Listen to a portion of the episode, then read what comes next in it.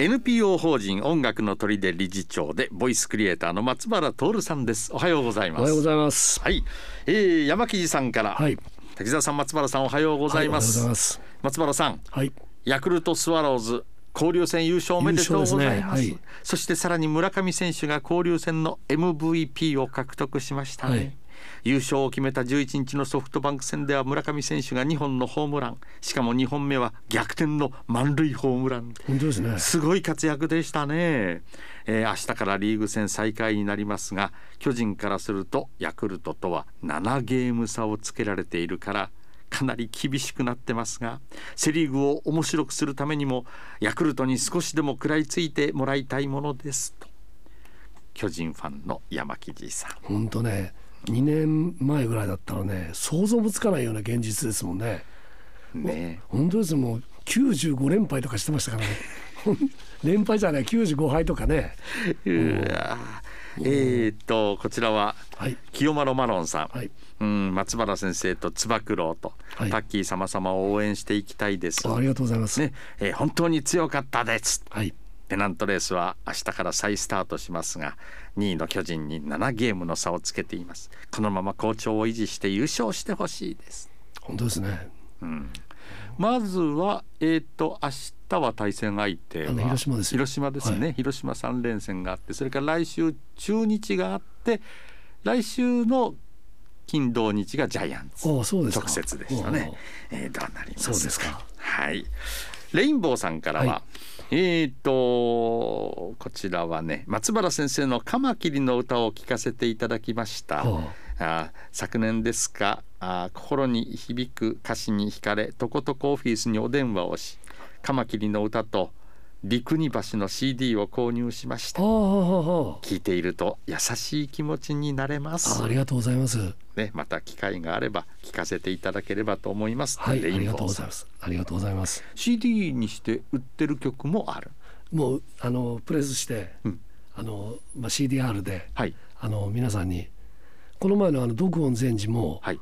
あの何人かあの希望者がいらっしゃいましたのであのこう CDR に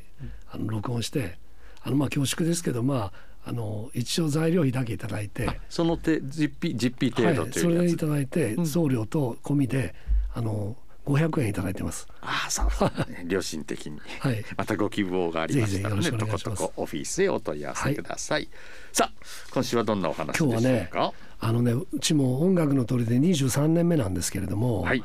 その中でも、まあ、あのやんちゃな子どもたちであるとか、ええ、それからまあ引きこもり不登校であるとかそういうことをまああのまあ縁があってそういうことをやってきたんですけれども、はい、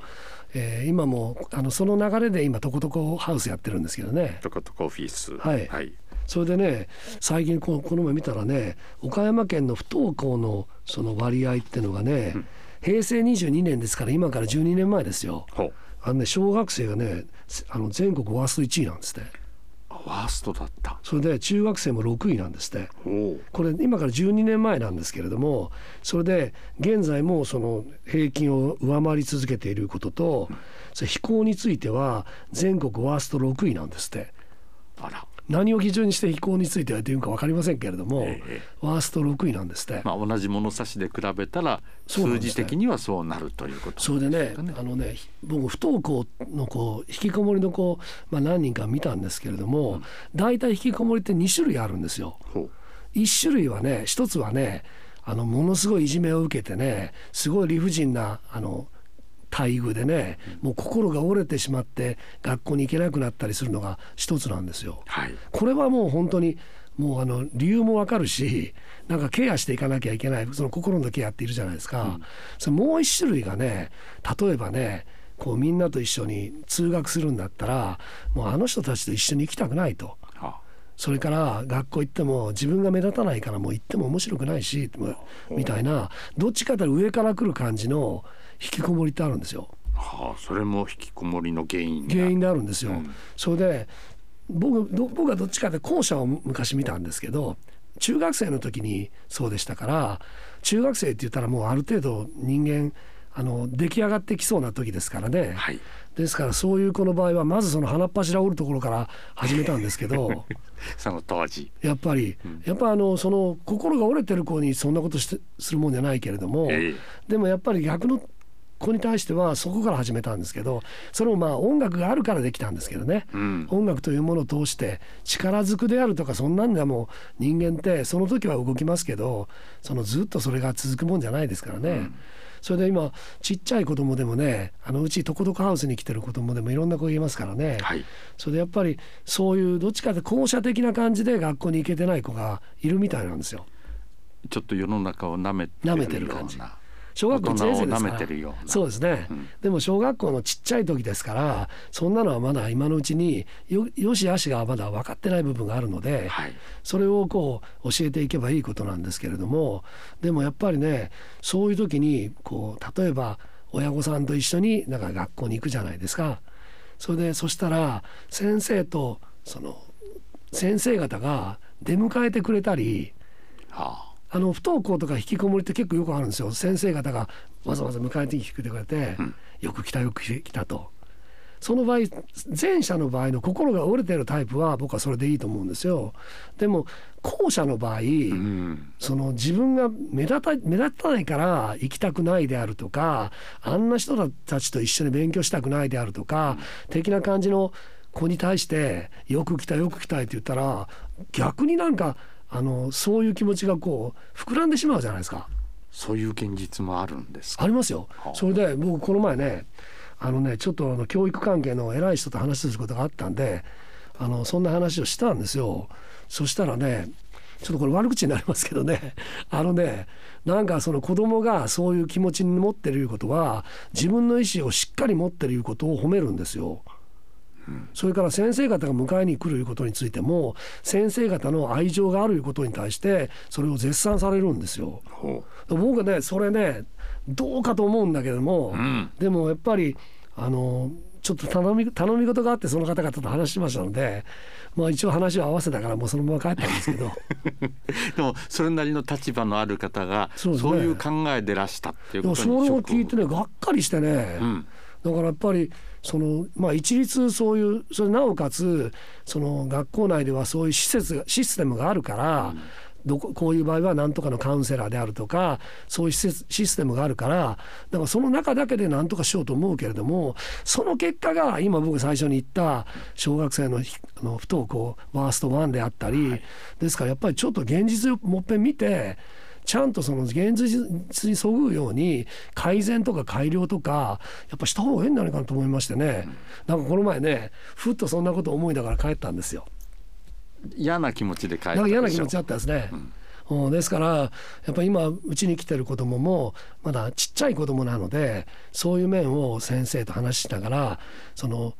小学校1年生で鼻っ柱折るのはそれは良くないと思うんですよ。まだ良し悪しが分かってないんだから、うん、からその部分を自分が社会的な部分社会的な流れから見てそれにちゃんとそぐっているのかとか倫理道徳な面で正しい間違いなのかいうことをゆっくりゆっくり教えていけばね治ると思うんで、はい、それをただ単に褒めたたえるだけだったらねそれ膨らむだけだと思いますよ。うん、あの道というのは、はい、踏み外す前にまずちゃんと教えとかなきゃいけない。はい踏み外してから教えたんじゃそれはもうつかないということをおっしゃる方がいて、はい、あそう道を教えるって難しいことのようだけれども、はい、でもそんなことはない。ちゃんと親や先生や周りの大人が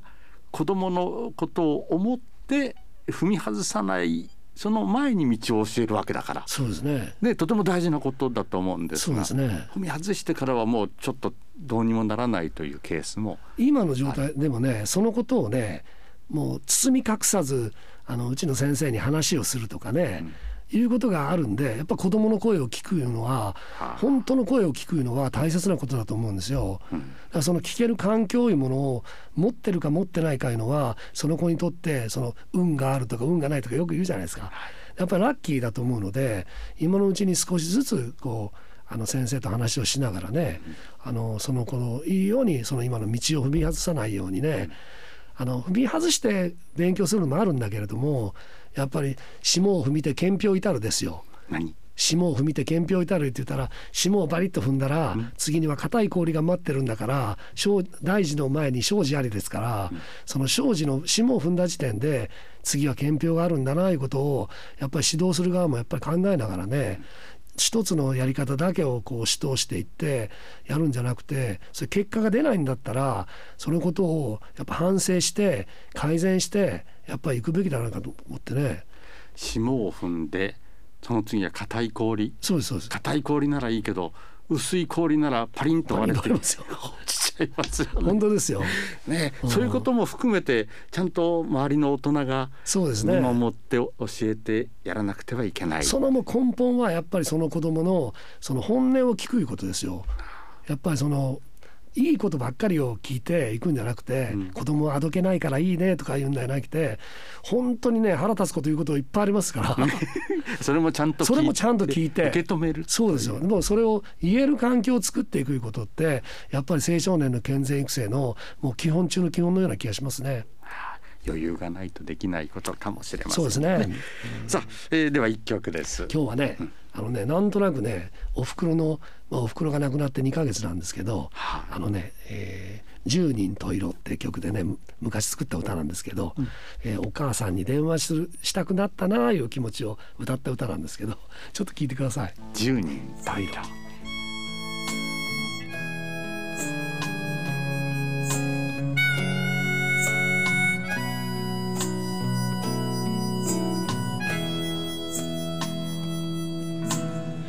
久しぶりにあなたの声が聞きたくなって別に変わったことはないけど声が聞きたくて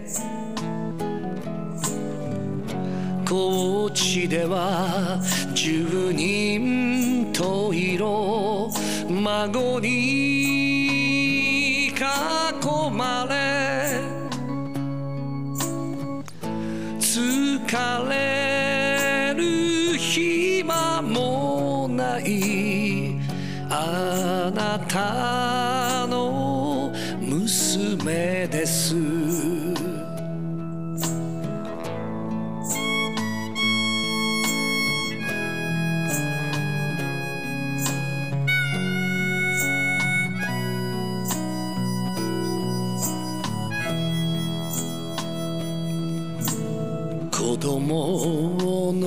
の頃高い木の上登ったあなたを見て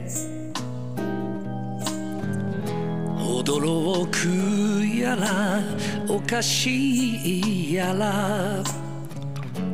お日様でした。高知では十人十色孫に囲まれ褒めてもらえるかなあなたの娘です。